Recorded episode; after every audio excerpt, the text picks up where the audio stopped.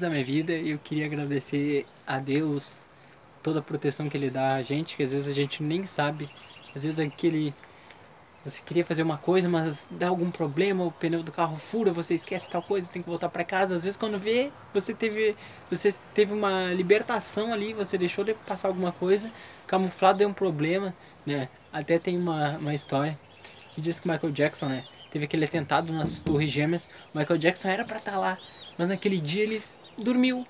Simplesmente dormiu e deu tudo aquilo e ele estaria no momento lá daquela triste tragédia. Então a gente tem que agradecer, né, essas librações que chamam. A gente tá dois estudos falando sobre a classificação, é apenas uma introdução e falamos que os, que os espíritos dividiram de forma didática a evolução dos espíritos em três pontos. Agora estamos na questão 101. Ela está falando sobre os espíritos da terceira ordem, os espíritos inferiores. Características gerais predominância da matéria sobre o espírito, propensão ao mal, ignorância, orgulho, egoísmo e todas as más paixões que lhe são consequência. Tem a intuição de Deus, mas não compreende. Não são todos essencialmente maus, mas há em alguns mais de irreflexão, de inconsequência e de malícia do que verdadeiramente maldade. Uns, eu até sublinhei essa parte aqui, ó. Uns não fazem o bem, nem o mal, Porém, só pelo fato de não fazerem o bem, denotam a sua inferioridade. Outros, ao contrário, se comprazem em fazer o mal e ficam satisfeitos quando encontram a oportunidade de fazer.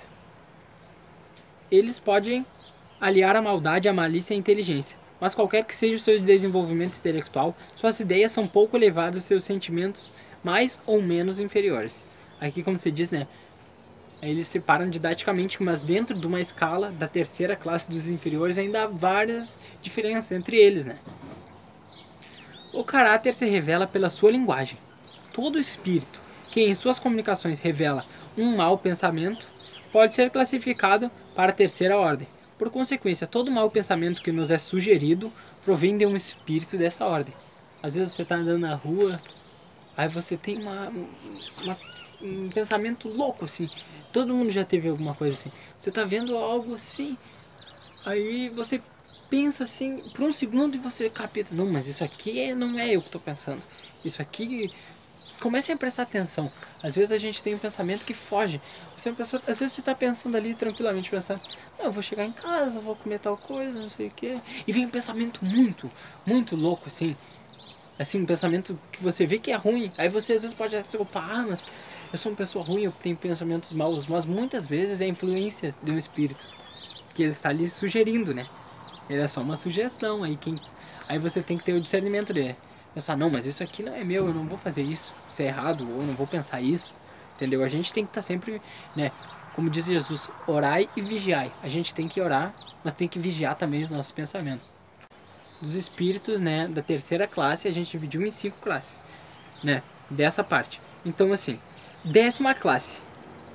Cinco, mas é começa no décimo. Mas a gente vai entender nos próximos estudos, né? Décima classe. Espíritos impulsos. São inclinados para o mal e fazem dele objeto de suas preocupações. Né? Eles vivem para isso. Como espíritos, dão conselhos desleais, fomentam a discórdia e a desconfiança e se mascaram de todas as formas, para melhor enganar. Ligam aos homens de caráter bastante fraco, que cedem às suas sugestões, a fim de prejudicá-los, satisfeito em poderes retardar seu progresso, fazê-los sucumbir nas provas porque passam. Então, às vezes você recebe uma sugestão de passar a perna num outro, uma outra pessoa, aí você, você pratica aquilo, aí você acha que está ganhando, mas na verdade é um espírito que ele quer o seu mal. Você tá, acha que está fazendo mal para outra pessoa, mas você que está tendo mal. Comentando minha mãe. Nona classe: Espíritos levianos. São ignorantes, maliciosos, inconsequentes e zombeteiros. Envolvem-se em tudo, respondem a tudo sem se preocuparem com a verdade. Aqueles espíritos que a gente poderia dizer que eles não são ruins, eles não gostam de fazer mal, mas eles estão para brincar, querem brinquedo. Quanta gente gente às vezes não faz? Não, não, soltar não. Aquelas piadas de mau gosto, aquelas brincadeirinhas. Oitava classe. Espíritos pseudo-sábios. Pseudo quer dizer falso, né? Então é um falso sábio. Seus conhecimentos são bastante amplos, mas creem saber mais do que realmente sabem, tendo algumas vezes progredido em diversos pontos de vista.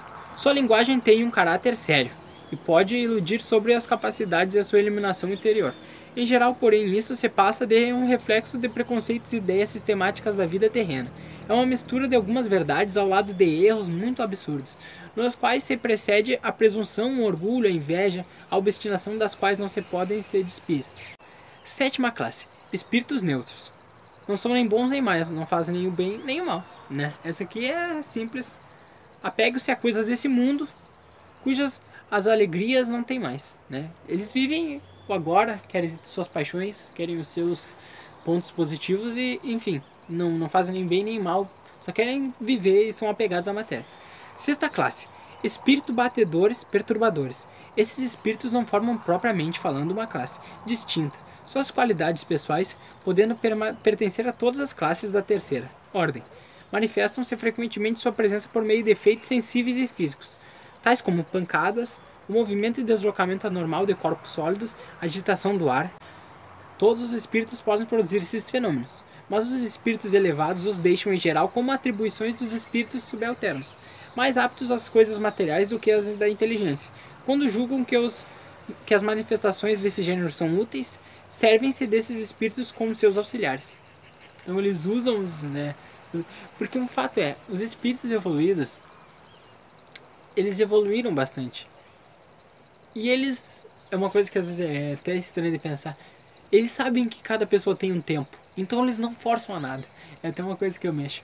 O brabo dos maus espíritos, ele tá sempre ali do teu lado, ele falando, Ei, faz isso, faz isso, faz isso. Aí você fala, aí você pensa, não, não vou fazer. Aí ele fica, tá indo, faz isso, faz isso, faz isso, faz isso. Tá ali. E o bom espírito, né, o anjo da guarda, eles dão sugestões, porque eles sabem que a gente tem inclinações e que não é a força que a gente vai mudar. Eles chegam e falam, eu acho que teria que fazer isso e isso. Né? Aquela leve intuição te dá uma coisa boa, né? aquele pensamento, aquele conselho de um amigo, aquele conselho que às vezes você não gosta de fazer, porque vai te tirar daquele, daquele lugar cômodo. Mas ali, aquele conselho sutil é dos bons espíritos e a gente tem que estar atento a eles, né? Porque é importante. E eles sabem que a gente tem nossa evolução. Então lá eles não se preocupam em querer demonstrar que existe o plano espiritual. Eles simplesmente eles sabem, eles pensam assim, eles vão morrer. Vamos ver. Então, né, agradecendo a Deus por tudo. Fiquem com Deus, um grande abraço e aproveitem isso tudo.